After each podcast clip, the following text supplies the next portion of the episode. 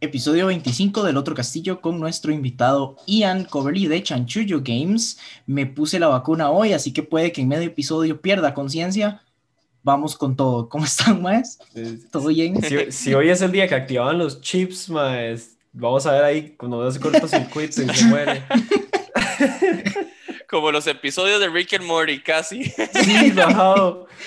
qué bueno que fuera un episodio de Rick and Morty, la vida. Usted sabe que cuando, cuando estaba pasando por, por, por las tiendas y las, las todo el, el, protocolo que le hacen a uno para poner la vacunación, tuve el pensamiento de, digamos, yo, yo, no creo como en ninguna de estas teorías de conspiración, ni los chips, ni, ni el magnetismo, ni nada de esto, pero tuve el pensamiento de, más si yo fuera un super villano, e-, esta sería la mejor oportunidad para implantarle cosas a todo mundo. Eso es cierto. Por dicha no tenemos a Jeff Bezos detrás de las vacunas, que sepamos, mae. Jeffrey Bezos. Jeffrey Bezos. Pero no, no, totalmente. Mae, y bueno, a mí lo que yo sí me vacuné afuera porque en el momento estaba en, en Tampa y este, mm. yo, mi tata es ciudadano americano, entonces por ende me, yo, soy zaguate, zaguatico, mae. Entonces eh, tuve la oportunidad de vacunarme afuera, pero mae, a raíz de esto también como que yo no sé si le pasó, pero mae, yo mientras que estaba haciendo la fila para vacunarme, como que, como que uno le agarra nervios, aunque sea de que digamos, el, está todo el movimiento anti-vax del cual no creo. Mae, pero como que al último minuto uno siempre está como, y mae, me va a agarrar algo. Aquí viene la cola. Aquí viene la cola. Entrando a la tienda uno, mae, si los maes tienen razón. mae, mucha, ¿y yo qué hago? no, mae, de hecho, tuve, digamos, haciendo fila, tuve dos, dos, dos experiencias ahí como medio, medio vacilonas. La primera fue que ya cuando, digamos, cuando uno está como en las partes más atrás de la fila, es un poco más, eh, es un poco menos protocolo, o sea, la gente está un poco más junta y todo eso, entonces ya cuando uno se va acercando a la puerta, ya hay eh, enfermeras, doctores, eh, empleados del hospital asegurándose que haya espacio entre cada persona y hay marquitas en el piso y todo. Este, y, cuando, cuando llegamos a nosotros, que es, como el punto en el que empiezan a repartir fichas, y yo, yo esa ficha la entendí como ok, usted tiene la ficha, ya, ya tiene vacuna asegurada, de fijo. Y creo que así fue, porque mientras yo estaba adentro vacunándome, dejaron de repartir fichas y cuando salimos la mitad de la fila ya no estaba. Yo creo que sí es así. Sí. Por, lo que, por lo que he visto de, historias de la gente. Fin, fin de la dosis de hoy, largo. Pero de todas formas, cuando veníamos ya ese, este, ya como hasta, estando más cerca de, de la entrada, las señoras que venían atrás mío se rehusaban a usar las marquitas del piso. Pero se rehusaban a usarlas. O sea, venía el mae, el, el, que está al frente mío, en la marquita, yo en la siguiente marquita, y la mae aquí, respirándome en la espalda. Y yo, mae, pero. Pero. cálmese, señora. Y la cosa, mae, yo estaba Va a poner esto primero, mejor. estaba con mi novia y lo que hizo mi novia fue que sacó el paraguas, se lo puso en la espalda y se Y yo, genial, me parece excelente. Rebranding, Mae, para COVID, Mae, ahí está. Mantenga su burbuja. Mae, genial, estuvo.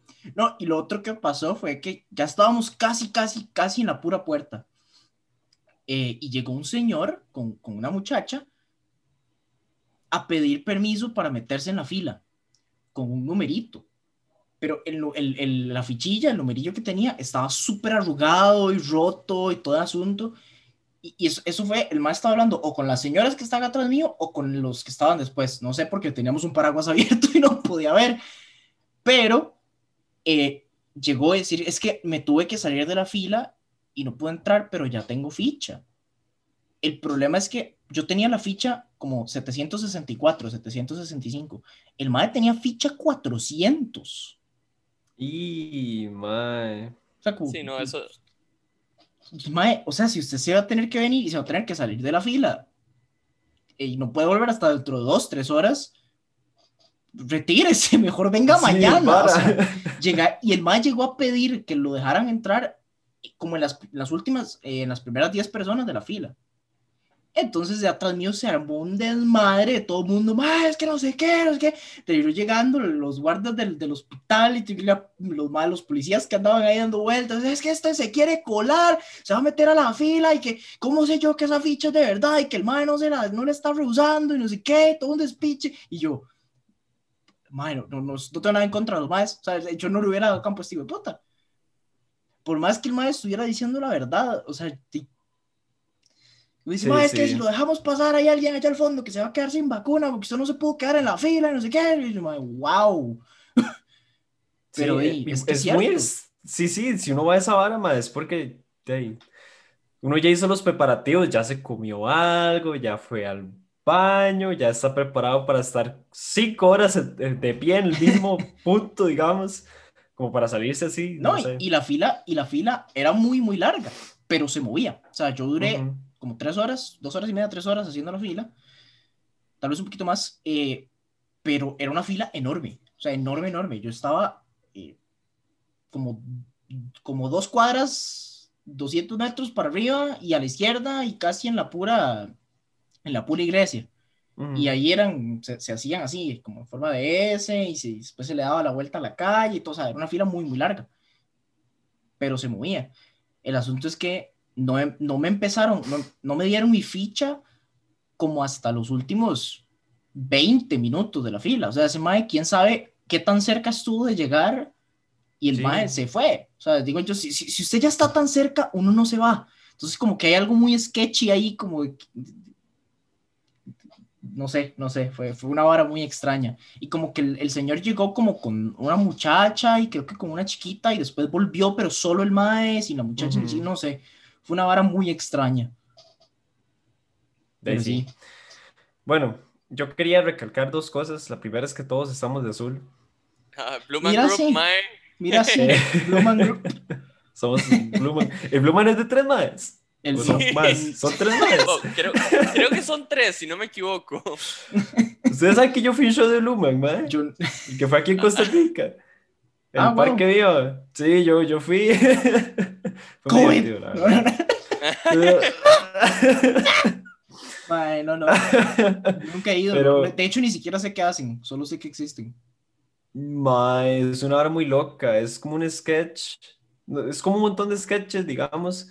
Pero los maes no hablan. Los maes están completamente callados y, y a punta de sus gestos y de juegos visuales con los objetos del escenario y así, los maes hacen chistes. O sea, es comedia, este, pero muda. Es bastante interesante, la verdad. mira, porque yo jamás hubiera dicho eso. Según lo que yo entendía, Blue Man Group, como que los maes eran músicos, pero como que tocaban con, con, con ah, basureros y... Ajá, los maes, es que sí, pero es como...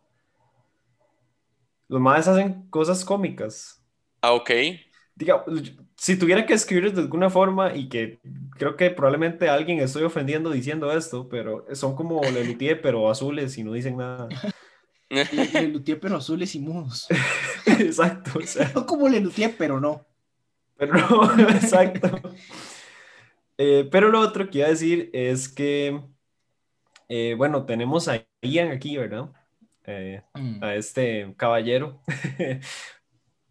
Porque queríamos también entrar en un tema del que no hemos hablado tanto en el podcast. Lo hemos mencionado ahí a poquillos, pero en realidad casi que estábamos guardando el tema para cuando Ian pudiera aparecer. Yo. Porque eh, Ian tiene un emprendimiento que se llama Chanchullo Games, donde lo que hace es que vende juegos de mesa. Y yo tengo muchas preguntas al respecto, digamos. Eh, porque aunque tanto Mau como yo le hemos comprado juegos, eh, la historia, por decirlo así, de, del emprendimiento no es así como sumamente clara. Entonces, mae, yo no tengo idea de... O sea, siempre he sabido que le han gustado los juegos de mesa porque yo me acuerdo que, que dice, se, se armaban noches de juegos en los apartas y así, y se jugaba y todo, pero no sé qué, no, nunca me contó qué fue lo que se dijo. voy a, voy a empezar a venderlos.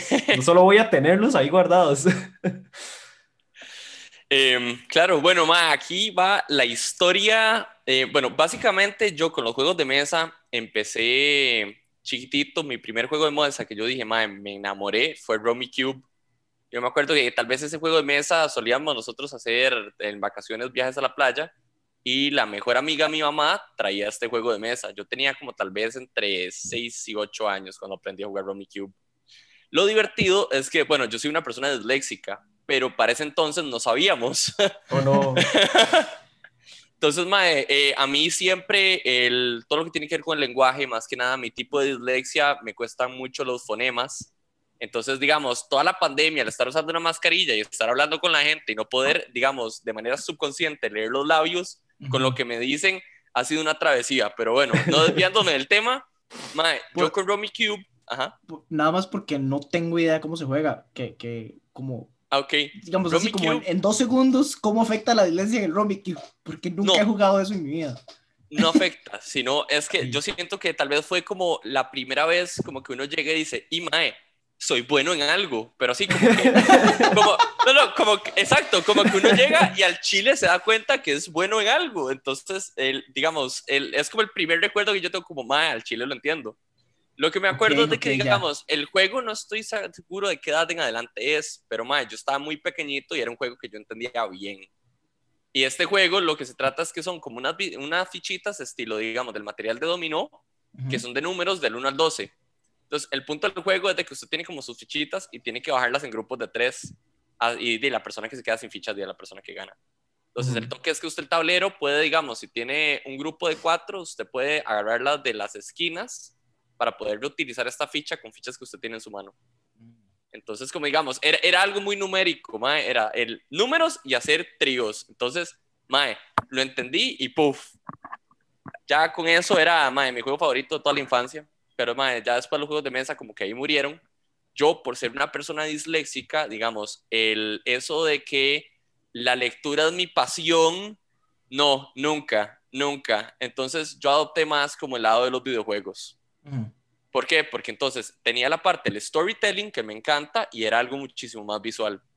Yo de hecho aprendí a, a leer en inglés jugando Pokémon con mi primer Game Boy. Yo nada más, mae, yo me acuerdo, yo, exacto, buenísimo, mae, y siempre quedaba atorado en la misma parte, en el hijo de puta Snorlax, porque no entendía nada, mae. No entendía nada. Y yo, mae, yo no sé qué es este bicho, este bicho, mae, le di vuelta, reinicié el juego miles de veces, mae, y ya después, cuando empecé a entender que ocupaba una hijo de puta flauta, que no me acuerdo dónde la sacaba ahora, si me preguntan, mae, listo, se resolvió. Pero, mae, yo me he dado cuenta de algo de Pokémon.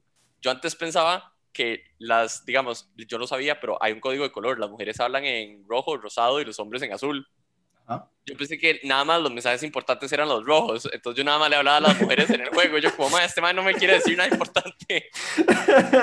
ya iba por la basura. Una, una pequeña tangente ahí. Yo, una de las cosas que tengo así como más marcadas de yo jugando Pokémon en la infancia, especialmente con Mystery Dungeon, es que yo de chamaco, igual aprendí, aprendí mucho de lo que sé de leer en inglés, lo aprendí jugando Pokémon. Y una de las cosas que nunca aprendí hasta, hasta digamos, después, es que no entendía la diferencia entre enable y disable. Entonces, yo pensaba que significaban lo mismo, que los dos eran No. negativos. Entonces se me hacían unos desmadres en, los, en, en- las configuraciones de los juegos y en, en los, los ataques que tenían esas palabras porque yo no entendía por qué yo estaba usándolo y no me funcionaba. Y Yo, "Pa, pero... Entonces yo quiero quitarle esto, aquí está en enabled, ¿por qué me deja usarlo? fin de la tangente, solo me acordé de eso. Entonces, pues aprendiste eh, Pokémon, te metiste en los videojuegos y entonces... Ajá. Ya más o menos como que ahí me empecé a juntar más o menos como en este mundo de que viene siendo eh, fantasía.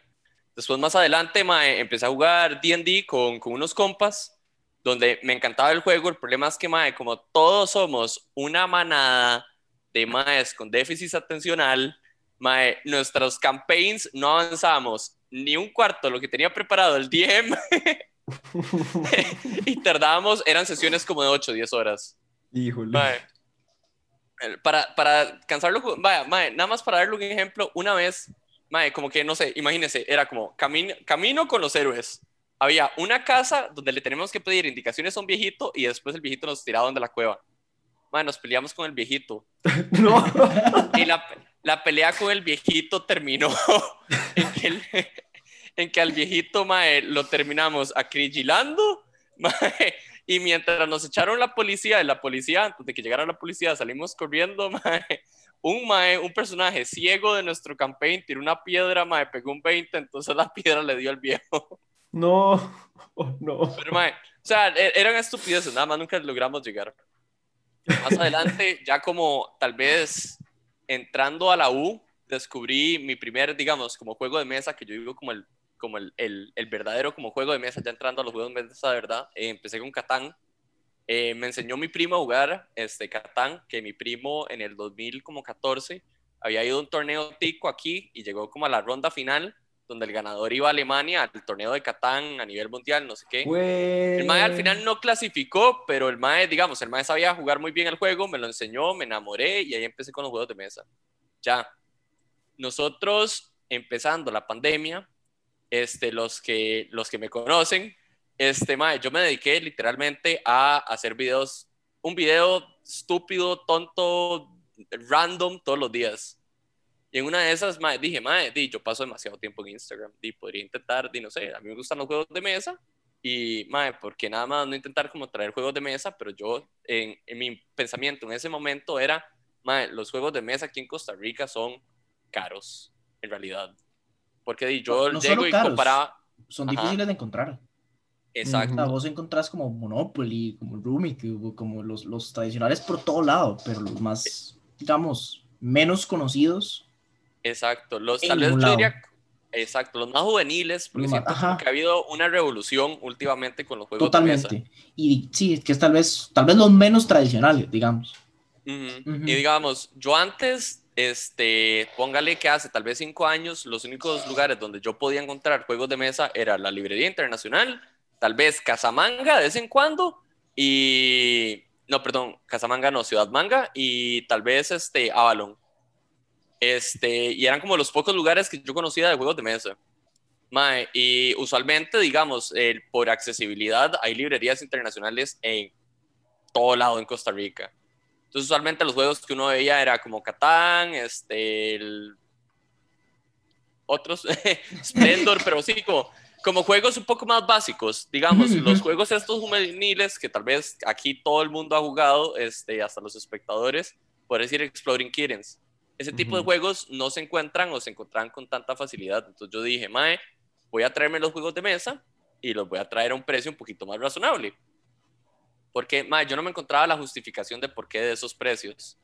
Una vez que me mando al agua y ya empiezo a hacer la averiguar, a comprar los juegos de mesa y a importarlos a Costa Rica, me doy cuenta que en realidad la justificación de los juegos de mesa eh, del precio no es tanto porque la gente le quiera sacar un- una enorme ganancia, sino, vea, yo aquí con la varita mágica lápiz, sino porque, porque, usual- sí, yo, estoy regañando, no, no sino porque mae, el, el simple hecho de traer cosas a Costa Rica, digamos, toda la logística termina siendo caro. Eh, Claro, sí. Y no solo eso, sino que, digamos, los impuestos de aduanas de los juegos de mesa son como de un 30%. Entonces, no solo ocupas encontrar, digamos, el courier que te traiga los productos, sino pagar impuestos y ya después este, le tenés que agregar tu ganancia.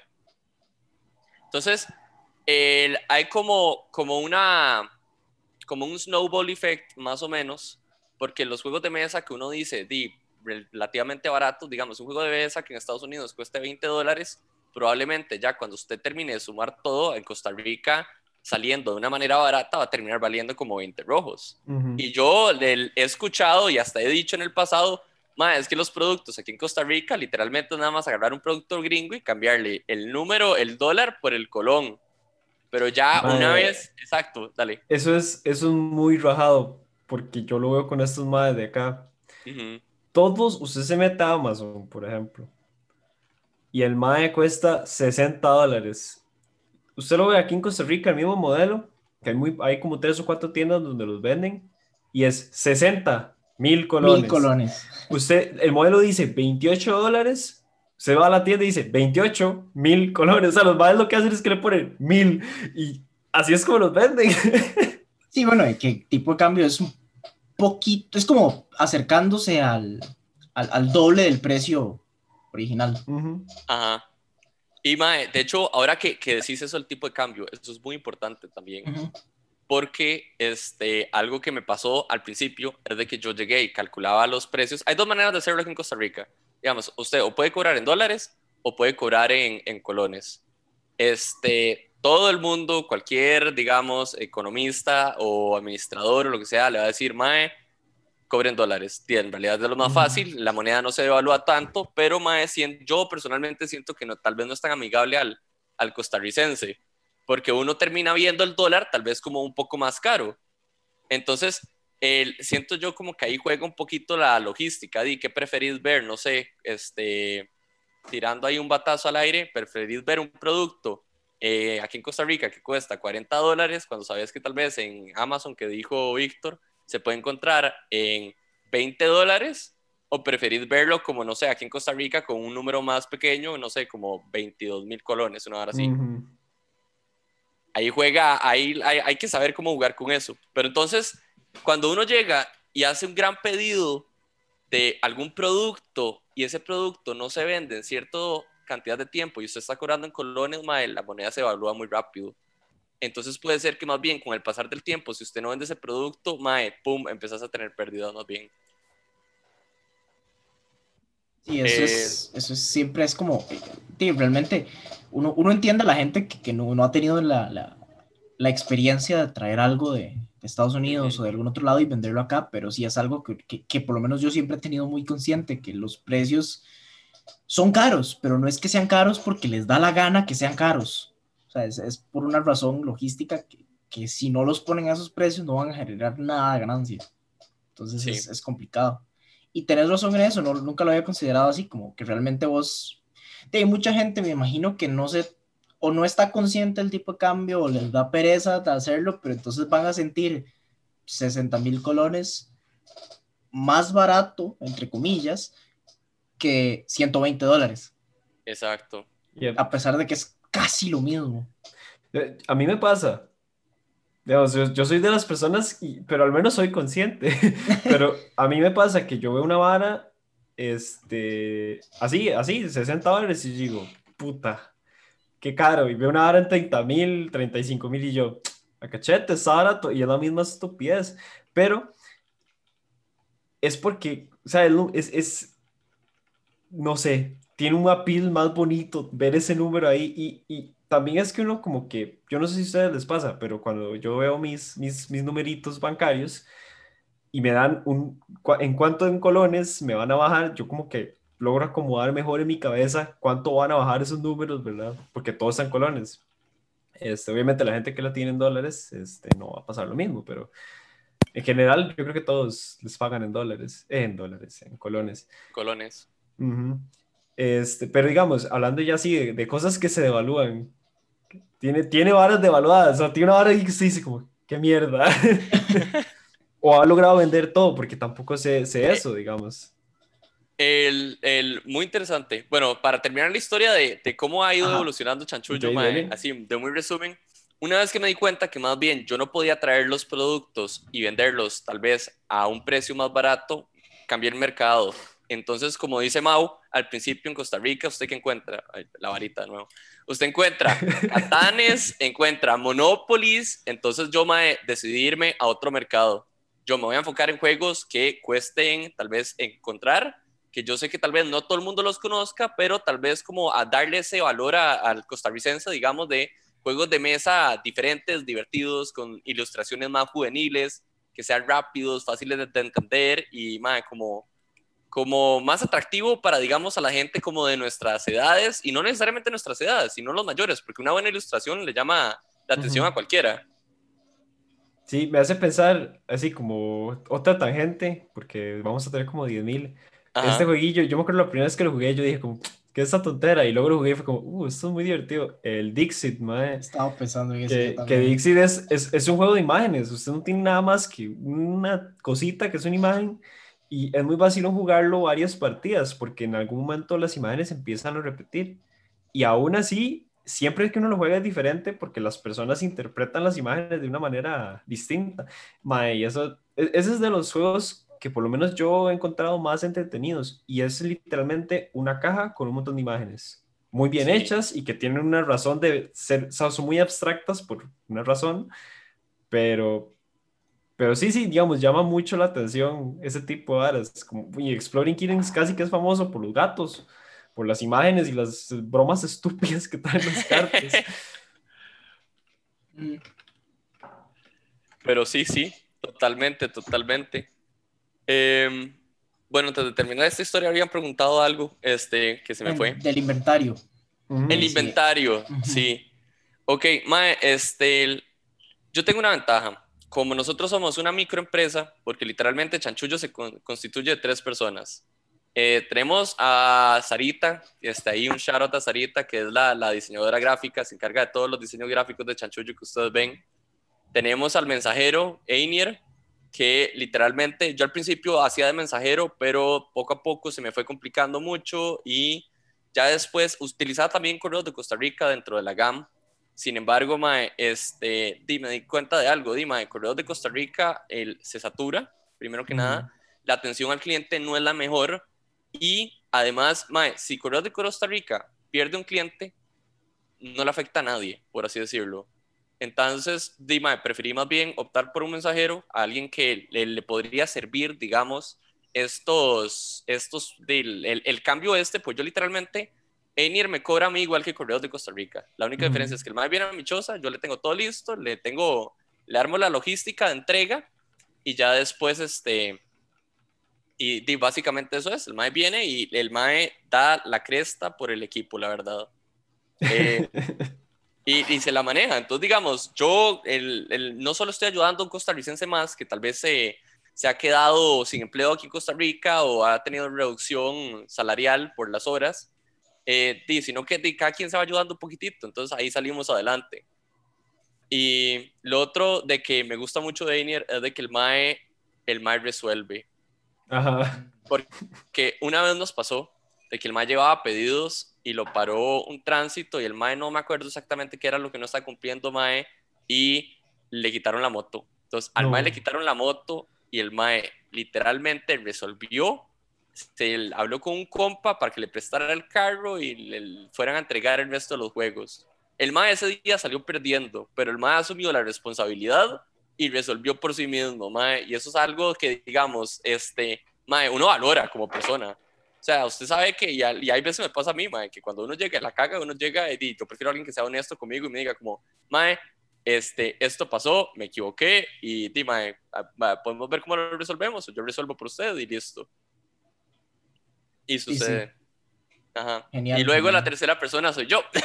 y básicamente me encargo de lo que viene siendo la, no solo la logística de, las compras, sino saber qué juegos más o menos los costarricenses están comprando. Ahí tengo como que me digo, no, mentira que tengo un algoritmo ahí que analiza datos, pero sí más o menos como que me voy dando cuenta, este, analizando qué es lo que compra la gente, qué es lo que no compra, qué me va quedando en stock.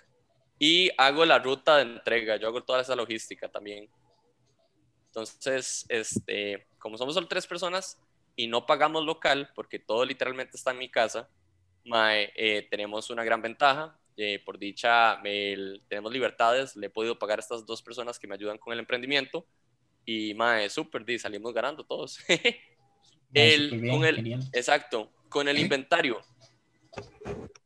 he vendido bastante en realidad el juego, digamos, Chancho Games todavía no tiene ni un año porque empezamos el 1 de diciembre del 2020 Mae, y literal, han, todos los meses, este, el, em, todo empezamos con, mi mamá llegó y me prestó una plata, yo con esa plata compraba, y yo a mi mamá me la llevaba, digamos, como un mes atrasado. Llegó cierto momento donde logré generar suficiente para ir al día con mi madre. Entonces, literalmente, compra que hago es compra que pago ese mes. Entonces, no voy generando atrasos. Y como el inventario va creciendo, al igual que las, los convenios que yo tengo con las compañías de juegos de mesa en el extranjero, este, el, hay mucho de las ganancias que se reinvierte Entonces, en este momento no debo, bueno, solo los pedidos que hice ayer se los debo a mi madre todavía, pero digamos, ya están pagos porque ya está el, el ya tengo la liquidez para pagárselos. Y todo lo que tengo ahí, literalmente, está generando, está generando ganancias ya. Todo bien. y por, por curiosidad, ¿ha habido algún, algún juego que vos sí digas como, bueno, este no lo puedo volver a traer porque nadie quiere comprarlo? O tenés algún, o, más bien por el otro lado, algún bestseller que como, tengo que pedir 200 más de estos porque no, no me da basto. O todos han estado así como más balanceados en el, es, es, divertido, de hecho sí tenemos muchos de los primeros juegos que traje, digamos, de la primera selección que traje, hay juegos que literalmente nada más traje esos, se vendieron y nadie más volvió a pedir y hasta ahí murió la historia. Entonces, di, son juegos que no vale la pena volverles a invertir. Sin embargo, eh, los juegos de la compañía Exploring Kittens se venden como papa caliente. Y historia divertida.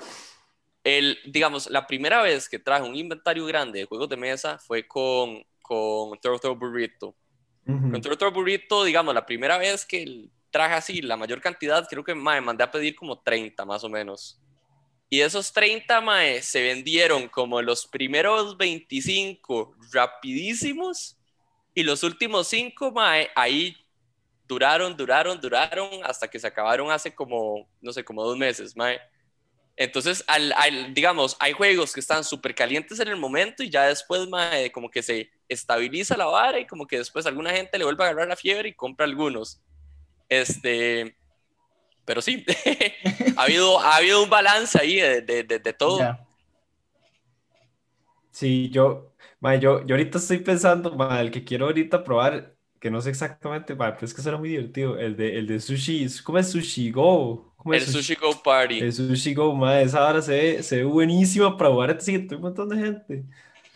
de hecho, el, es, es, divertido, el, a mí me encanta porque es un juego donde literalmente usted llega y, o sea, sus cartas no son suyas. Usted es como si estuviera el, literalmente como un restaurante de esos famosos que nada más van pasando los rollos de sushi. Ajá, ajá, Digamos, si usted quiere, porque me ha pasado la experiencia, porque, este, bueno, mi hermano es coreano y tuvimos la experiencia de ir a Asia entonces, nosotros estando en Asia, fuimos a un restaurante de estos, a, estos sushi bars, donde literalmente están los, los, las bandejas que van pasando con los platos.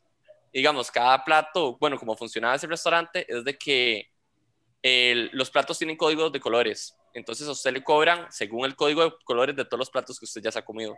Entonces, oh, digamos, usted veía la bandeja donde venía, digamos, o el, el rollo de sushi que usted quería, y si la mesa de la par llegó y lo agarró, mae, usted y salado, se ocupa esperar hasta que la cocina vuelva a sacar, no sé, este, nigiris para poderse comer un nigiri, porque si no, no, mae. Entonces, como que... Yo no sabía que eso servía de esa forma.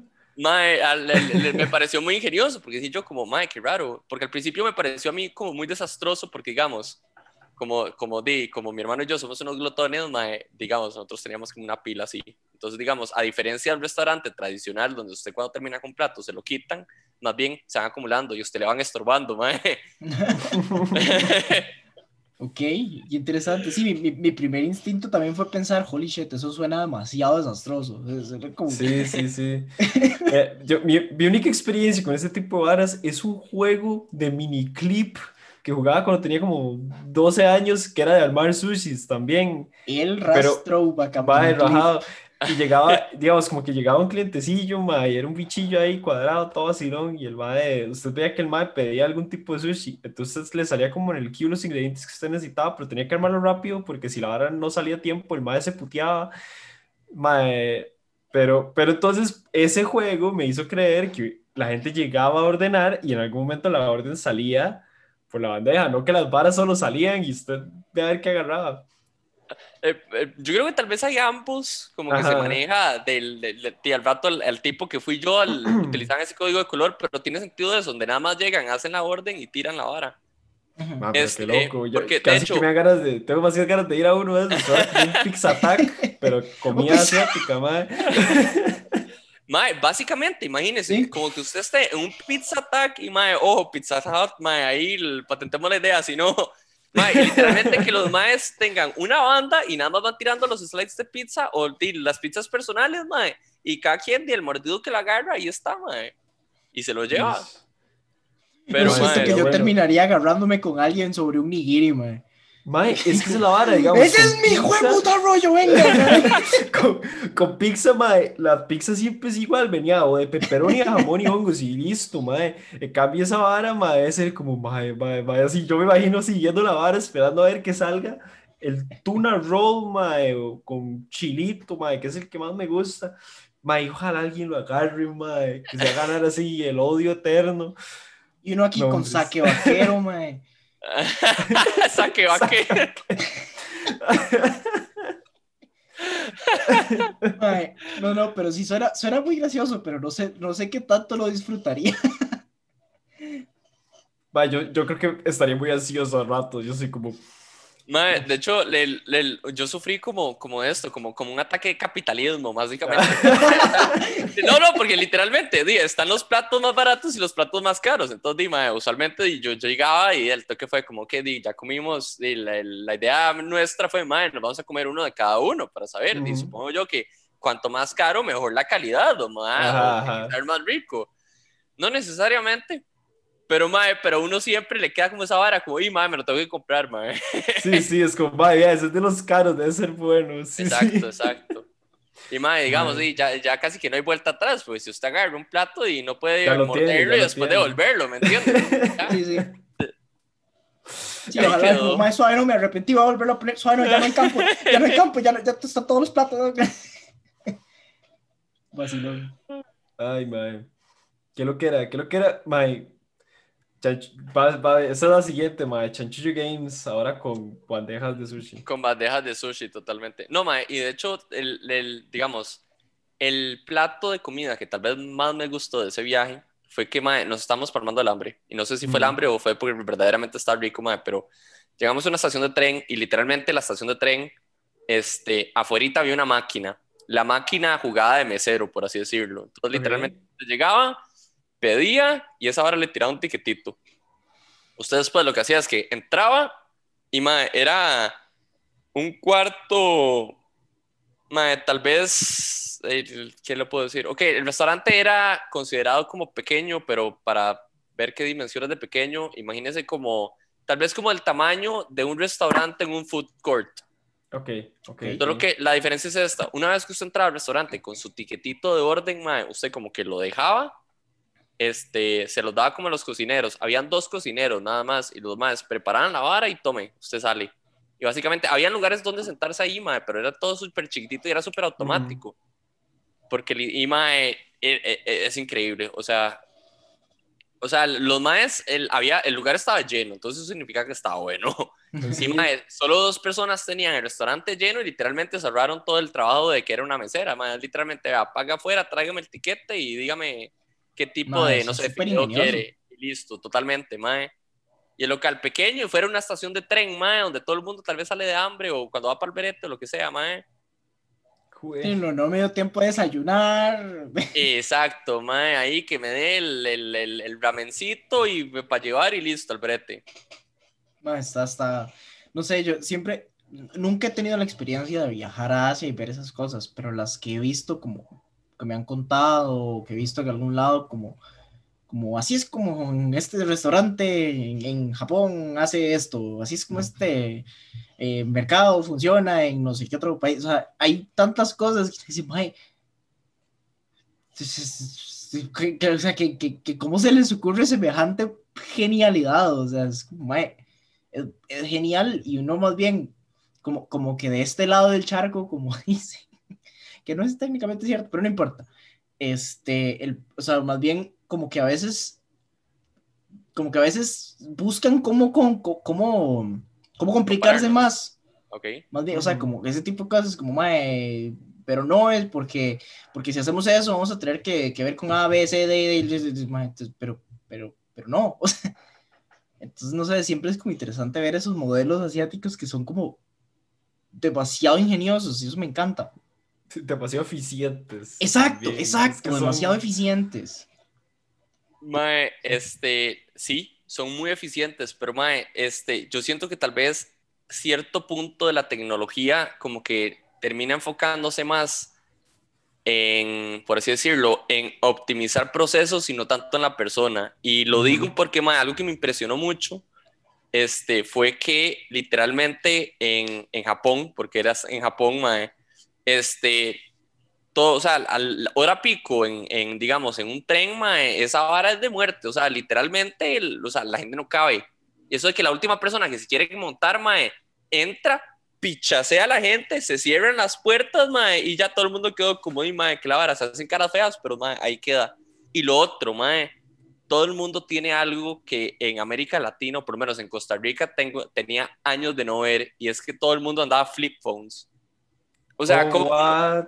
uno llega y piensa como, mae, di, totalmente, o sea, di, Japón es de, de los países con, de punta en tecnología, mae, el top 3, me atrevo a decir. Y mae, como que, y no era como, digamos, los nuevos flip phones de Samsung, porque esto fue hace unos cuantos años, mae, Ajá. sino que realmente tenían como los, los Nokia viejos y varas así, como que, mae, que ya aquí ni siquiera los reparan en el Mall San Pedro porque ya no hay mercado. Wow. Sí, eso sí lo sabía. Eso sí, sí, sí, sí, sí me habían contado eso mismo también. Y honestamente no sé por qué. Si, si usted tiene alguna idea de por qué es, Sí, legal. yo feliz de escucharlo. Por- pero no, tengo idea. Sí, sí lo sabía, pero no sé por qué.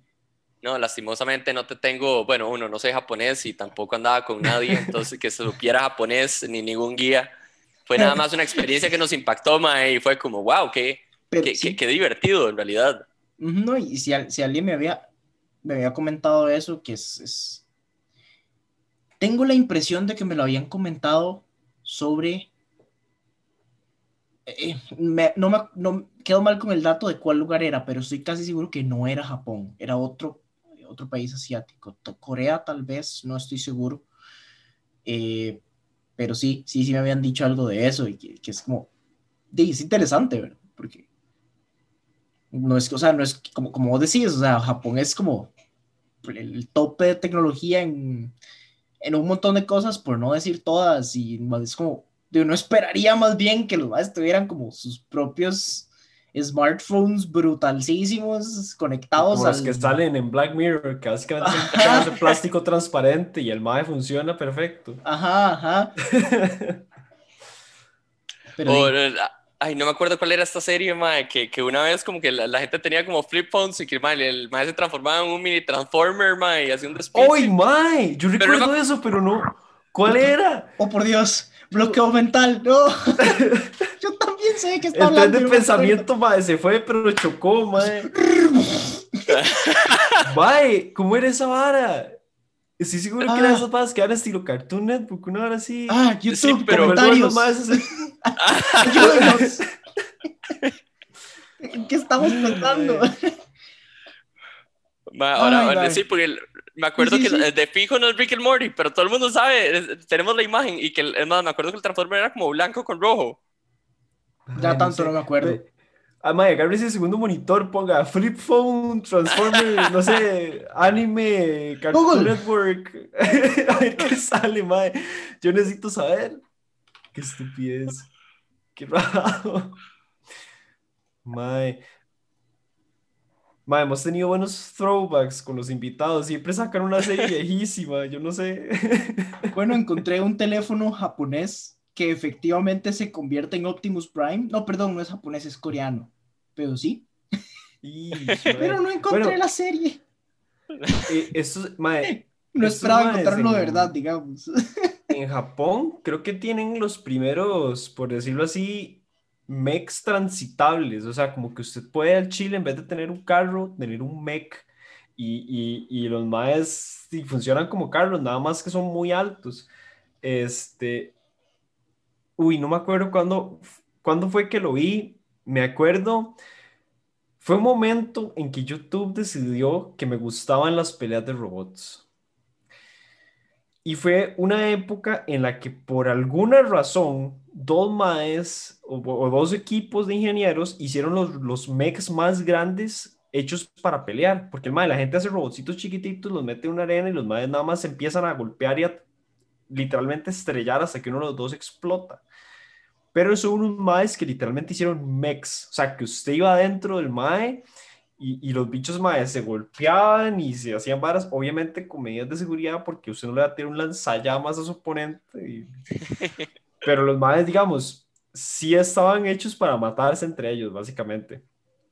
Este, y me acuerdo que, uno, digamos, uno era un equipo japonés, creo, y el otro era un equipo este, gringo. Entonces, mae, era muy vacilón porque el japonés al chile, eh, si vieran Gundam, les diría que se veía como un Rick Dom, pero no saben qué es eso. Entonces, imagínense un robot rojo con un ojo, como, como un cíclope rojo, ¿verdad? Okay. Y, y, el, y, el, y el gringo mae, era como un monster truck con patos, básicamente. Pero me acuerdo que viendo esa vara, este, aprendí que los japoneses tienen ese mismo bicho en versión, por decirlo así, civil. Entonces, se puede pagar para que le hagan uno de esos y andarlo ahí en la calle. Y necesita permisos y lo que y todo, pero si usted se volviera loco, se puede andar un mech. ¿Permiso de qué? ¿Qué clase de permiso saca uno para poder andar un mech en la calle? ¿Se imagina que esa hora la metan en el examen teórico del COSEBI, mae? Uno haciendo el examen de mareo y le sale, un robot y dice, ¿qué es esta picha?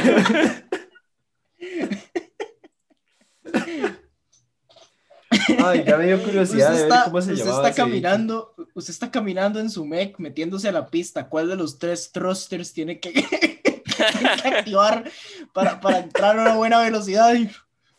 ¿Qué? ¿En qué circunstancias es aceptable entrar en modo de combate? ¿Cómo debería ser la rotonda? ¿Si darle la vuelta o nada más botarle por encima? se los voy a buscar. Voy a intentar encontrarlo en ese ratito, mae, porque sí, sí, sí me llama mucho la atención. Tenía un nombre, la cara. yo quiero saber qué tipo de permiso pide uno para andar un mech. Vamos a ver. Pero qué loco. Aquí está, madre, me salió súper rápido. Puse Japan Real Life Mech. Solo tengo que buscar el nombre del bicho. Vamos a ver. Cristiano Ronaldo.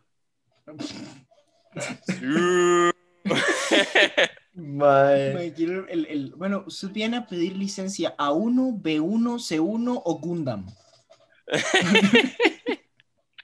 Creo que se llama Curatas. Déjeme revisar. Curatas. Sí, va, vea, si quieren verlo en ese momento, el, el que me estoy refiriendo. Uy, ve, aquí está la pelea de la, la pelea que yo vi. Yo. va, eh, Curatas, K-U-R-A-T-A-S, mae. Va, es una hora loquísima. Y el gringo se llama Megabot. Megabot. Va, sí, por si quieren buscar Megabot versus Curatas. Pero bueno, esa fue una época en la que YouTube decidió que a mí me gustaban esas varas. Entonces Ah, es YouTube curioso. decidió. Mae, es que esa es la vara. A mí todavía no me gustaban los mechs para ese entonces. Y, y, y, no es que a partir de eso me empezaron a gustar. O sea, eso cree usted. Mae, usted sabe, mae, yo todo manipulado, mae. Mano, manipularon tanto que terminó estudiando electrónica, mae. maldita sea. Así funciona YouTube, mae. Nadie, mae, sabe lo que, usted, lo que usted, el más sabe sus gustos antes de que usted esté consciente de sus gustos. Madre, qué jeta legal. Entonces, si YouTube les recomendó este podcast, no olviden suscribirse para que puedan seguir viendo los episodios. Totalmente, mae. Nos va a necesitar entre unos cuatro o cinco años. mae, sí, pero yo no sé, yo no sé, esas culturas son tan... Yo voy a decir diferentes, pero ese tipo de cosas me parecen tan chivas porque son cero aburridas, o sea, no es Mientras nosotros estamos aquí, luchando contra eh, cemento, corrupción, esos madres están ahí pensando cómo hacer un transformer. O sea, es como. Yo quiero eso para este país. todos, todos, todos. Costa Rica, el primer país en Latinoamérica en aceptar robots de combate. Y, todos aquí, a, azul. Mae, pero no, no, no, he notado que eso sí pasa, como que, que, Costa Rica de vez en cuando sale con un domingo 7 que de algún avance tecnológico que no tiene sentido para, para pertenecer a este país. O sea, que, que uno sabe, o sea, como uno sabe que, este, que, que, que hay demasiado talento, solo que a veces uno se le olvida que ese talento puede bretear aquí. y de vez en cuando ese talento sale como Costa Rica, el primer país en América en tener un un, no sé, man, cañón de plasma. Y uno, "Ma, pero hace una Bueno. semana estábamos peleando por cemento, ¿qué? Rajado, rajado. Ay, mae. Ah, pero totalmente. Bueno, este, continuando con temas de tecnología, no sé si se dieron cuenta, pero mae, ahora hay como algún tipo de hoverboard que literalmente es el, el- como surfear en un dron. No. Legal. Mae, sí. O sea, ya es un que- hoverboard de verdad, digamos. o sea, ahora sí, sí, sí, es en sí, serio. pero la vara es como, mae, o sea, la vara es demasiado ancha, mae, y yo que veo la vara y, y me fascina porque, mae, soy fanático de los drones, pero, mae, lo que veo yo es que, mae, usted a mí no me va a ver montado una vara de esas, porque, mae, los que, los que, los que hemos tenido un drone, sabe que hay veces las hélices, mae, o sea, es lo más fácil que se despicha, lo primero que se despicha en un drone, mae. Y no necesariamente tiene que ser por, digamos, por chocar el dron, sino que, mae, hay veces, no contado. sé, me han contado, sino que hay veces como mae, alguna partícula de algo o también se erosionan de manera diferente. Y hay veces me pasa que, digamos, las, las hélices están buenas, pero, digamos, una gira empieza a girar un poquito más lenta que la otra. Entonces me Ay, imagino el mae sí. que va ahí surfeando, mae, y de la nada se le jode una de las seis y de la nada el mae empieza a ir en, en, modo súper rápido. Porque, digamos, si usted se le jode una de las seis y las demás llevan la misma potencia, mae, usted literalmente es un cañón. Y sí, o sea, digamos, se ve Sí, igual como, como un dron, así como, como, como, digamos, Eh, la plataforma como- y como las seis hélices a los lados, o algo así.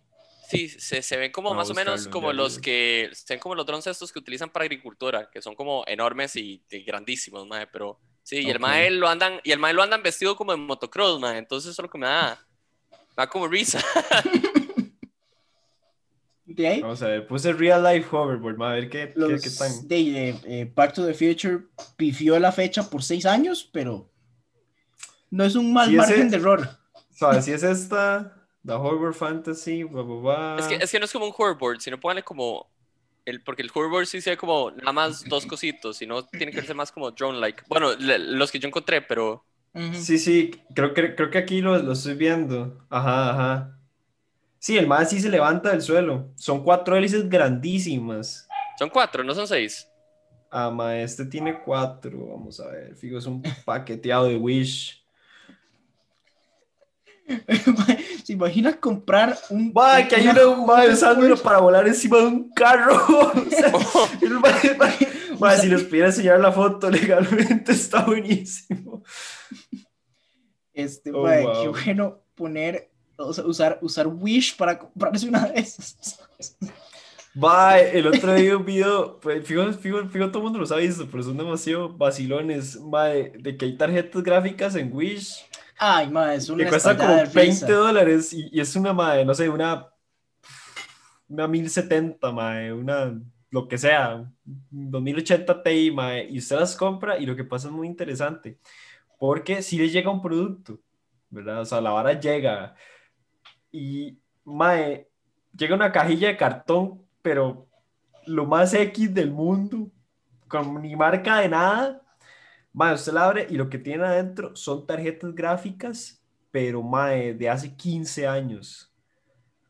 ¿Verdad? Entonces las tarjetas dicen Nvidia, porque son Nvidia, pero de hace demasiado tiempo. Y usted las intenta correr en una compu de ahora y la vara muere porque las madres están hechas como para Windows XP, digamos. No puede ser. Mae, esa vara. Yo no sé cómo eso debería. No sé por qué eso es permitido, pero de ahí. No sé, Pues yo no esto- sé cómo- Ajá, Ajá. sí, sí. No, no, que yo no entiendo cómo la gente no se queja y baja en la página, ¿me entiende? Algo, algo así era lo mismo que iba a decir yo, Mae, porque he es visto que un montón de casi gente, nadie. eh, sí, que he visto yo- un montón de gente que hace, o sea, que tiene problemas así, no solo con problemas eh, con tarjetas gráficas, gente que se pide como, mae, me pedí una cobija y lo que le llega es un pañuelillo de este Un tamaño todo agujereado sí, sí. Mae, rajado. y cosas así, o gente que se pide como, mae, me pedí esta chema y me llegó un vestido del mismo Sí, color, eh, pero He visto esos, que digamos, usted ve la chema y dice, llega con mangas y todo, pero es larguísimo, entonces es un vestido. Ujú. Y es como, bueno, eh, o, la- no sé. o que, o que piden como, eh, no sé, algún electrónico y les llega un llavero del electrónico. Oh, bueno, he visto varias veces con varias cosas diferentes. Ahorita no recuerdo qué eran específicamente, pero creo que había, sí- había visto uno que era como, mae, que, que, también es un poco imbécil, digamos, uno no se va a pedir un microondas por Wish. El sentido común le dice a uno que eso no va a salir bien, aunque le llegue un microondas. Pero sí he visto gente que se pide así como, madre, no sé, me va a pedir un... Me salió, no sé, un Nintendo Switch y le llega un llaverito de Nintendo Switch. Cosas así. Pero de ahí sigue, ahí sigue Wish existiendo. Yep. Mae, yo una vez tuve una experiencia, de hecho, cuando estaba empezando con Chanchullo, mae, yo iba a comprar este juego, este, eh, ¿cómo se llama? Cards Against Disney. Ok. Yo pensé que el juego era una, era una extensión de este, Cards Against Humanity. Pensé que eran de los mismos creadores, pero ya haciendo investigación me di cuenta que no, que es nada más como, como alguien que hizo un juego, digamos, basándose en el mismo tipo y el tipo de caja y estilo y la vara. Mae. Llego yo, mae, todo feliz, encontré unos súper baratos, mae. Llego yo y compro, mae. Compré, compré poquitos porque estaba probando, compré como cuatro, mae. Ajá. Y cuando me doy cuenta, mae, llegan y me dice como, ok, este, me dice como, la descripción del producto decía como que si compraba el juego tenía este, material exclusivo este, descargable. Y yo, ah, sí, bueno, perfecto. Llego yo, me pago y veo que me sale como un link, como aquí puedes descargar este, tu, tu producto. Y va, qué este, peligroso. Ajá, o sea, aquí, aquí, no, no, pero, o sea, me decía como, aquí puede, aquí puede descargar su, digamos, el, el, el, extra, el contenido digital. Llego yo, mae, y lo empiezo a descargar y se descarga. Y yo como, ok, mae, cuando abro la vara fue de que los maes, y tras de eso tenían el producto en promoción, mae, los maes lo que estaban vendiendo no era el juego físico, estaban vendiendo el PDF del juego. No. Y, y tras de eso yo de imbécil llegué y pedí cuatro, mae. ¿Para qué putas quiero yo cuatro PDFs del mismo juego? uno, ¿por qué, por, qué, ¿por qué lo dejan así, mae? O sea, si solo hubiera pagado el PDF, digo, mae, por lo menos sí, solo me dejaron comprar uno, todo bien. Mae, y lo peor es que la descripción del producto decía como, o sea, en ningún momento me, me decían que el juego era digital, nada más decía que tenía este exclusivo digital, mae, por así decirlo, como un agregadito. Yo como, mae, di carepichas. que bueno, también uno, uno, a veces dice, se va apoyo porque hay juegos que hacen eso. O sea, hay, juegos que dicen, como, se compra esto y hay algo adicional que puede tener en la compu. Eh, en mi caso, me pasó cuando compré unos minis para, para, para, para Dungeons and Dragons, que eran de cartón, y parte de la compra es que te dan el PDF con todos los minis que vienen de cartón, entonces ahí te lo compro. Pero es muy diferente eso a... a... Tome, mae. Esto es lo que usted De hecho, bueno, eso me hace pensar, ya volviendo un toque a juegos de mesa, bueno, yo, yo juego el Tabletop Wargames, ¿verdad?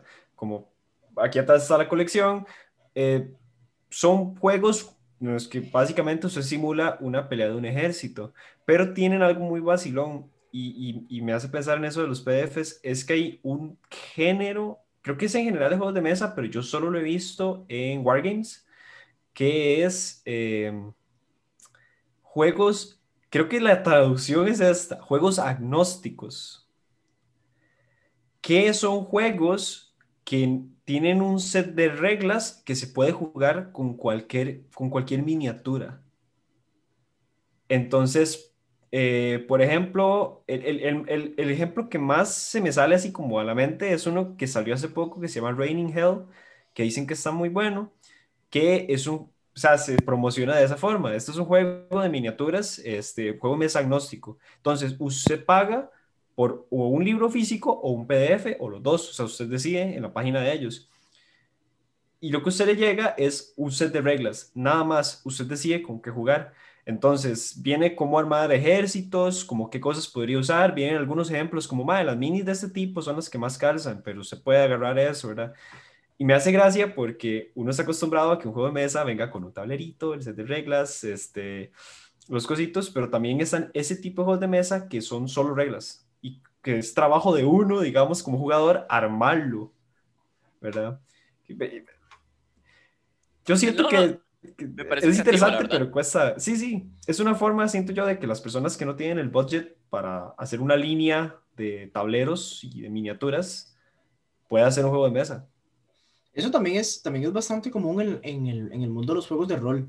Eh, hay varios, juegos de rol que existen o para que se pueda usar eh, cualquier, cualquier cosa de tablero o más común que no se necesite tablero. Este, juegos que funcionan apuntan de tal vez un dado y listo. Eh, yo tengo varios eh, que, son así como, madre, para este juego usted necesita tener dos dados de seis y las reglas son dos páginas de un PDF. Y de ahí se arma el despiche. y, hay, y no sé, hay, muchos sistemas en, en, en, el mundo de juegos de rol que funcionan de esa forma. De hecho, no, nosotros, digamos, cuando empezamos a jugar D&D, este, dime, todos novatos, nosotros, ma, al principio, ma, ni tal, o sea, ni siquiera teníamos hoja cuadriculada, nada. O sea, cada quien tenía nada más su character sheet y ma, el, el, a la imaginación de cada quien. Entonces, di, el DM iba hablando y narrando la historia, pero digamos, es divertido porque, digamos, todo como que a pesar de que cada mente es un mundo, mae, como que todos teníamos como el concepto básico de qué era lo que estaba pasando. Entonces, Ajá. necesariamente lo que yo me estaba imaginando no era lo que mi compañero se estaba imaginando a la par, pero sí la misma situación. Entonces, digamos, hay veces como que, digamos, dice, han malentendidos, es como suave, pero entonces, ¿dónde estoy yo? Y todo el mundo como, ah, mae, usted es que usted está aquí, aquí, aquí. Entonces, mae, como que cada quien se lo imagina de manera diferente y, y súper. Mae, yo, bueno, yo tengo un poco más de experiencia bueno, no quiero decir más experiencia, pero sí he tenido la experiencia de ser DM y de correr juegos así, sin, sin nada, sin tableros, sin fichitas, ni nada. Bueno, hemos, hemos contado varias veces aquí en el podcast que cuando, la primera vez que nosotros jugamos, cuando estábamos como tratando de ver, ma, ¿usted dónde está? ¿Dónde está cerca de todos? ¿Sabe qué? Suave un toque, sacamos monedas de cinco colones y les pusimos numeritos como un Sharpie. Ok, usted está aquí, yo estoy aquí, yo estoy aquí. y así estamos. Eh, exacto, ni, exacto. Igual, ni cuadrícula ni nada, era sobre una mesa de madera y listo. Pero es, es una experiencia muy tuanis. Eh, es, eso que vos decís, de que, de que todos tienen ese entendimiento de la situación, pero el entendimiento es diferente. Inclusive yo como DM me ha, me ha pasado que hay momentos donde me dice, ok, entonces voy a hacer, este, no sé, voy a, voy a colgarme de la cuerda que, que, que usted mencionó que estaba cerca de la puerta, voy a treparme al techo y voy a hacer no sé qué. Y dice, no lo pensé de esa forma, pero eso está pichudo, entonces de fijo, como, como, eso no es lo que yo me imaginé, pero dale, eso está buenísimo. Este, eso sí, sí soy, sí soy muy fan de, de la cuadrícula, me gusta muchísimo. Ah, sí, claro, es un orden increíble, pero mae, la, a mí lo que, que, me da risa, ajá. De que los, o sea, de, de, mis, de mis tipos de juegos favoritos, de, de, videojuegos favoritos son los de estrategia por turnos, entonces como que naturalmente me gusta hacerlo de esa forma. De hecho, tengo aquí a la par mía una cuadrícula que compré para que, para que te pongan a llorar. Compré, conseguí como el 8 de marzo del 2020. Uh, ya sí. Entonces no ha sido estrenada. Al igual que todos los minis de Course of Strahd. todos están ahí y ya terminamos Course of Strahd. eso sí duele. Sí, es, es, doloroso. Me río para no llorar. este, pero sí, o sea, a mí me encanta, me encanta con cuadrícula, pero la experiencia de jugar los juegos de rol así, sin, sin nada, es, es muy tanis también, tiene, tiene sus cosas. Siempre he sentido, por lo menos con quinta edición, que hay como, como que llega un punto en las reglas del juego donde ya es imposible tener un concepto de lo que está pasando, especialmente cuando los jugadores llegan a niveles un poco más altos. Uh -huh. Entonces uno tiene que, por, ej por ejemplo, la, la, campaña que terminamos recientemente, yo creo que a mí me hubiera dado una embolia cerebral tratar de lidiar con el personaje de, de Víctor sin tablero, porque era un personaje que estaba hecho para, para eh, a, hacer aparecer criaturas por todo lado. Entonces era mae, está el personaje, los cinco esqueletos, tiene el golem, tiene un demonio, tiene el, el guardián. Me lo nerfearon, mae. Me lo nerfearon porque yo encontré, encontré una forma de con las reglas tener más de 12 y summons al mismo tiempo. Solo imagínese ser DM. Ajá. Yo sabía que Mau me iba a decir que no, pero yo encontré una forma legal de hacerlo con las reglas de D&D de que, mae, básicamente el encuentro era mío. Yo como, mae, es que si hago esto, las reglas no dicen que no puedo, por lo tanto, si agarro esta regla y esta regla y la junto, que sí puedo, porque tengo los especios necesarios, puedo tener estos 12 bichos Eh, en es, mi el- turno. eh, es como la, es como la segunda o tercera vez en mi vida que he tenido que usar el poder de DM de nada más decir, ah, mae, ¿qué tú Anis? No. No. Ay. Man, a nosotros nos pasaba que, digamos, cuando estábamos muy de necios interrumpiendo el DM o sacando los varas del culo, el maje de, mae, na- nada más inventaba algo y es como, ah, mae, este, activó una trampa y se murió, este, no sé, como la mitad de sus summons. No. Ah, mae, Mae. es que usted no se dio cuenta, pero es que cuando usted entró al cuarto había un campo donde no lo permitían hacer hechizos, mae, qué problema. Bueno, Mira eh, los flashbacks, mae, porque había una... ma- Mae, es que qué colerón, mae. Vea, voy a explicarlo rápido y sin entrar en las reglas, porque esto merece ser contado. Estaba jugando como un nigromante, o sea que uso cadáveres para crear eh, bichos. Logré conseguir un ejército de, creo que en aquel entonces, no me acuerdo si eran seis o nueve esqueletos. Eran, Eran nueve esqueletos. Y los acababa de sacar. Para yo sacar nueve esqueletos, tenía que gastar todos mis, mis spell slots, que para la gente que no sabe de D&D es como quedarse sin maná. Entonces, llego yo todo feliz. Ma, estamos como, no me acuerdo si era en un cementerio, eran unas catacumbas. Yo, pa, estamos catacumbas, hay cadáveres, tum, tum, tum. Excelente, tengo mi ejército. Ya no, ya, aunque no puedo, ya no puedo usar hechizos, pero tengo estos maes que básicamente hacen el daño por mí. Empezamos a subir una escalera. Y pues seguimos y subimos, subimos y la madre es grandísima y de pronto tiembla. Y todos los esqueletos pierden el deck saving throw y se caen.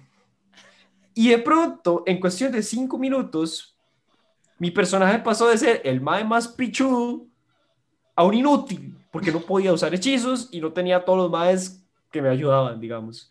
Y ni siquiera fue un combate ni nada, solo tembló y los maes cayeron. Todos.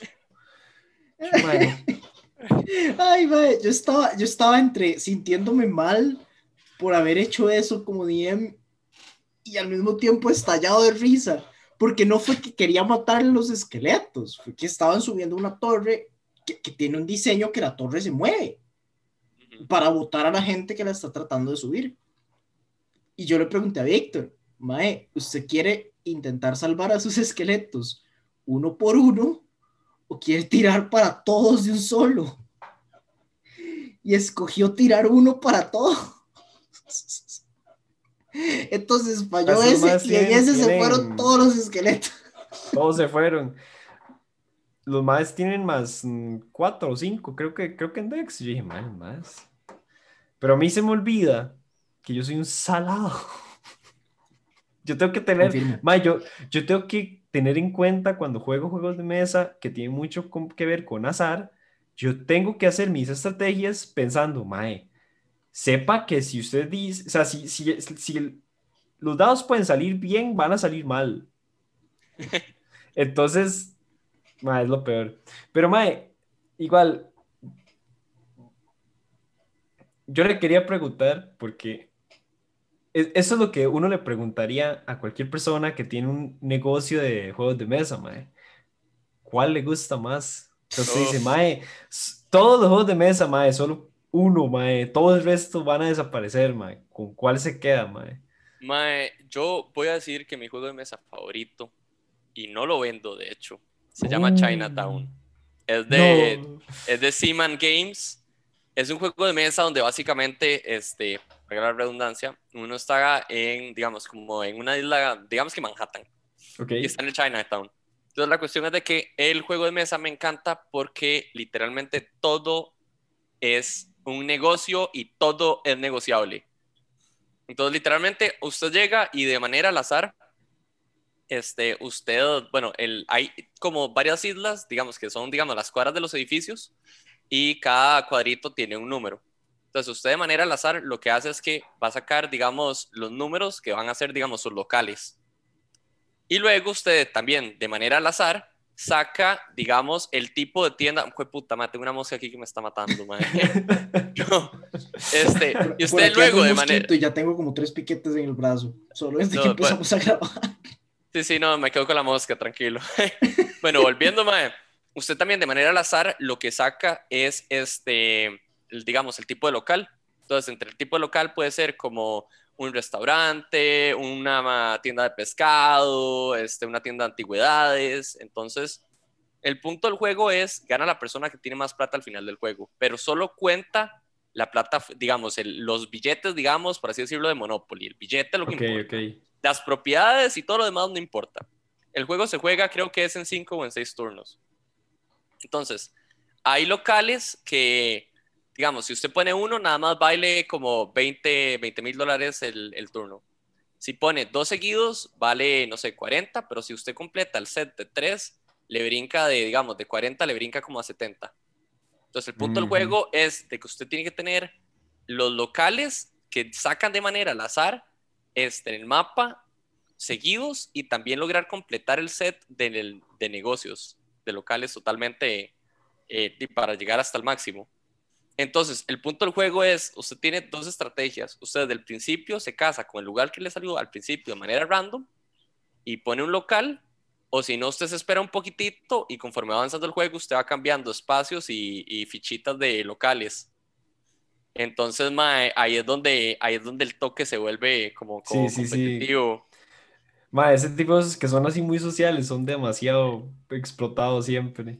Exacto, exacto. Entonces, de, lo que me gusta del juego es de, básicamente eso, de que, mae, usted y, al, final lo que se basa es todo lo que usted, como usted sepa hacer negocios. En realidad, no tiene su estrategia, pero, pero tiene mucho en ver cómo usted se relaciona con las demás personas. El juego de mesa es, este, yo creo que tal vez la razón por la cual no lo he mandado a traer es porque creo que no es un juego que se vendería muy bien aquí en Costa Rica. Y de hecho, yo no tengo una copia de ese juego. El que tiene el juego es este, mi primo, el que me enseñó a jugar Catán. Entonces, cada vez que lo veo es como, mae, démosle una, démosle. el adicto viene por su sustancia.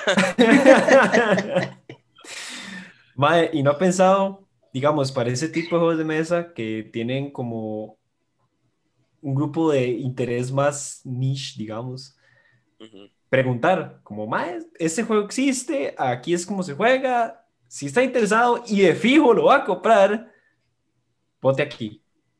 Yo, yo lo que hago usualmente, ah, bueno, dice como en Instagram, este, puede ser en Instagram, sí, sí, sí, sí, sí, Es que yo me he dado cuenta de algo, este, por lo menos en, Costa Rica sí hay un nicho de juegos de mesa y es un nicho que no es gigante, pero sí consume bastante.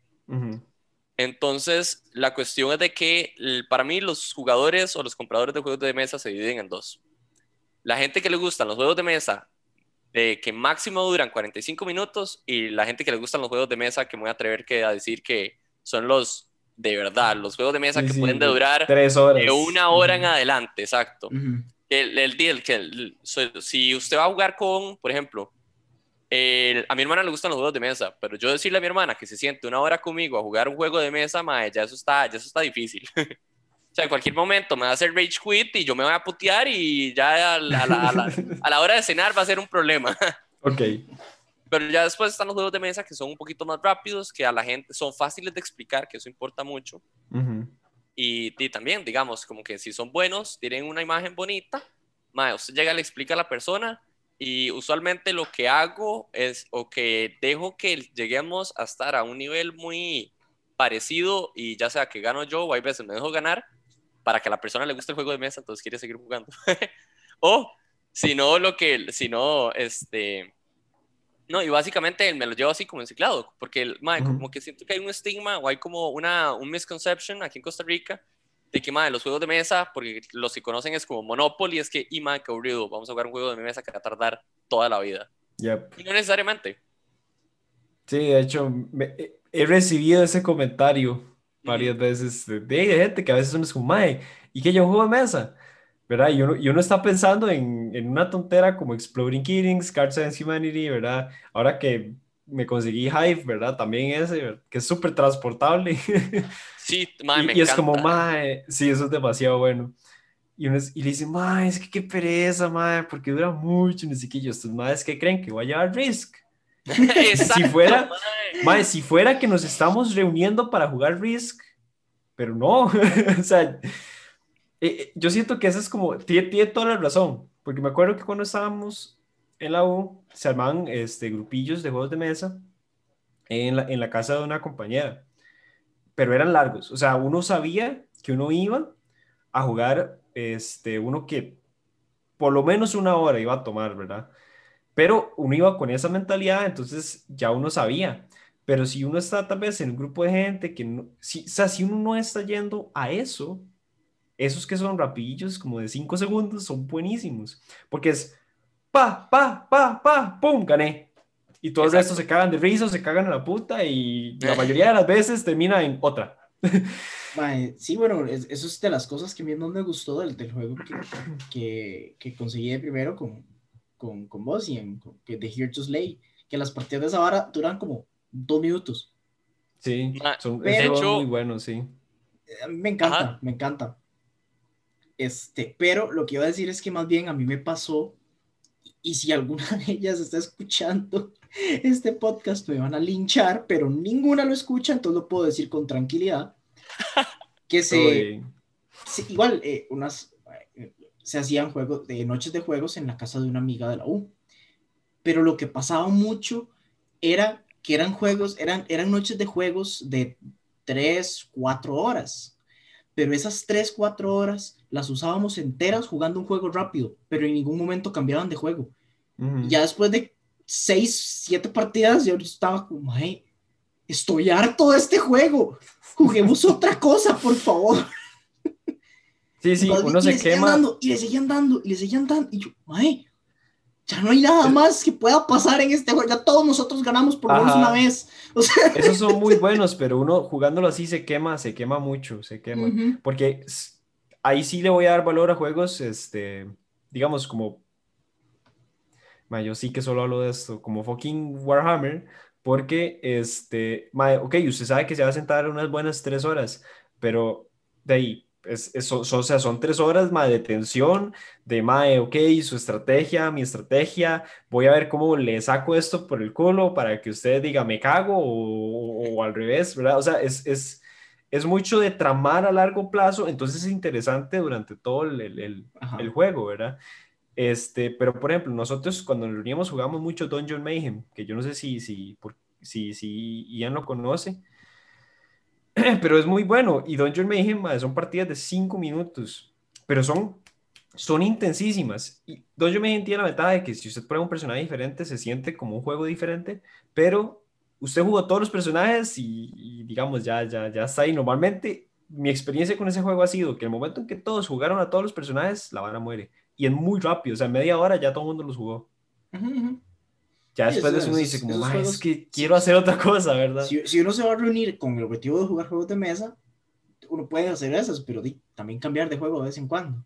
O decir, ma, démosle, que era lo que nosotros hacíamos, démosle dos, tres partidas de Dungeon Mayhem y después nos ponemos a jugar D&D.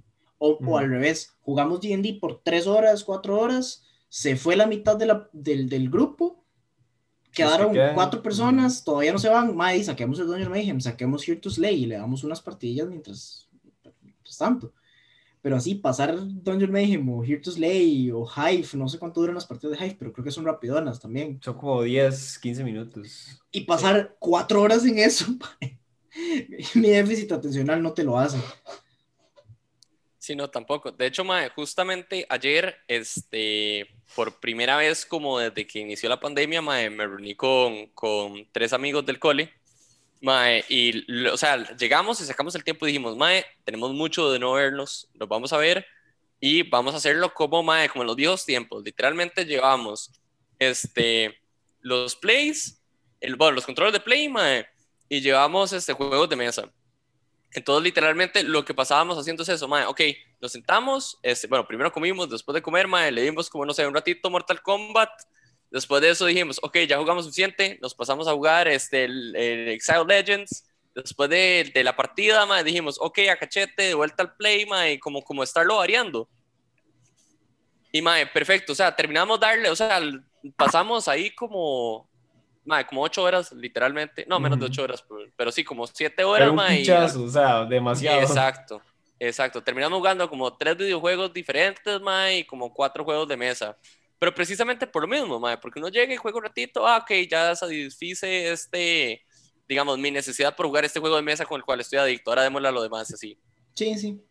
y obviamente también depende del juego, como, como dice Víctor, si uno se reúne para jugar Warhammer y, juega Warhammer las cuatro horas, sí, uno ya sabía que eso era una posibilidad y uno está preparado para eso. Los juegos así rápidos no están hechos para, para, darle así, más bien así como vos decís, madre, reunirse y cambiar de juego, cambiamos de actividad, madre, tal vez este, podemos hablar, podemos parar de jugar y hablar feo, hacer feo un rato y tener una conversación y después podemos seguir jugando, ese tipo de cosas y todo. Pero, mae, no sé, es, es, es, yo creo que en general, para mí, la parte más bonita de los juegos de mesa siempre es la parte social. En punto. sí, sí, full. Entonces, y más, creo que listo. Fin del episodio por ahora. Porque ya creo que nos quedó un poco más largo, pero no importa, Maía. Muchísimas gracias por, por estar aquí con nosotros, ma. No, hombre, más bien, gracias a ustedes por recibirme, ma. Encantado de volver a aparecer cualquier cosa en el futuro, ma. Hasta si no una sesión de juegos de mesa, ma. yo, yo, quiero que me enseñen a jugar Catán, ma. Yo no sé jugar Catán. Ma, hay, que darle Catán legal. Sí. Totalmente. Mae, y Catán, tras de eso, es el juego más vendido a nivel mundial, mae. Yo sé, y, solo me han hablado bien, y desde hace rato quiero aprender, pero no tengo, o sea, no conozco a nada. no sabía de nadie conocido que supiera jugar que me enseñara. Este, Perfecto. Pero, pero de fijo, de fijo. Y Mae, para los que nos llegaron a escuchar hasta acá, eh, ¿dónde te pueden encontrar? Ah, ok, me pueden encontrar en, en Instagram o en TikTok. De igual forma, el, el digamos, el usuario es arroba. Y bienvenidos, me pueden mandar un DM y ahí podemos hablar. No solo, digamos, les recomiendo juegos de mesa, sino y cualquier cosa. O sea, si hay un juego de mesa que quieran y no saben dónde conseguirlo, o tal vez no quieren algo y no saben exactamente qué, me mandan un mensaje y yo, según sus gustos, les consigo algo que les guste.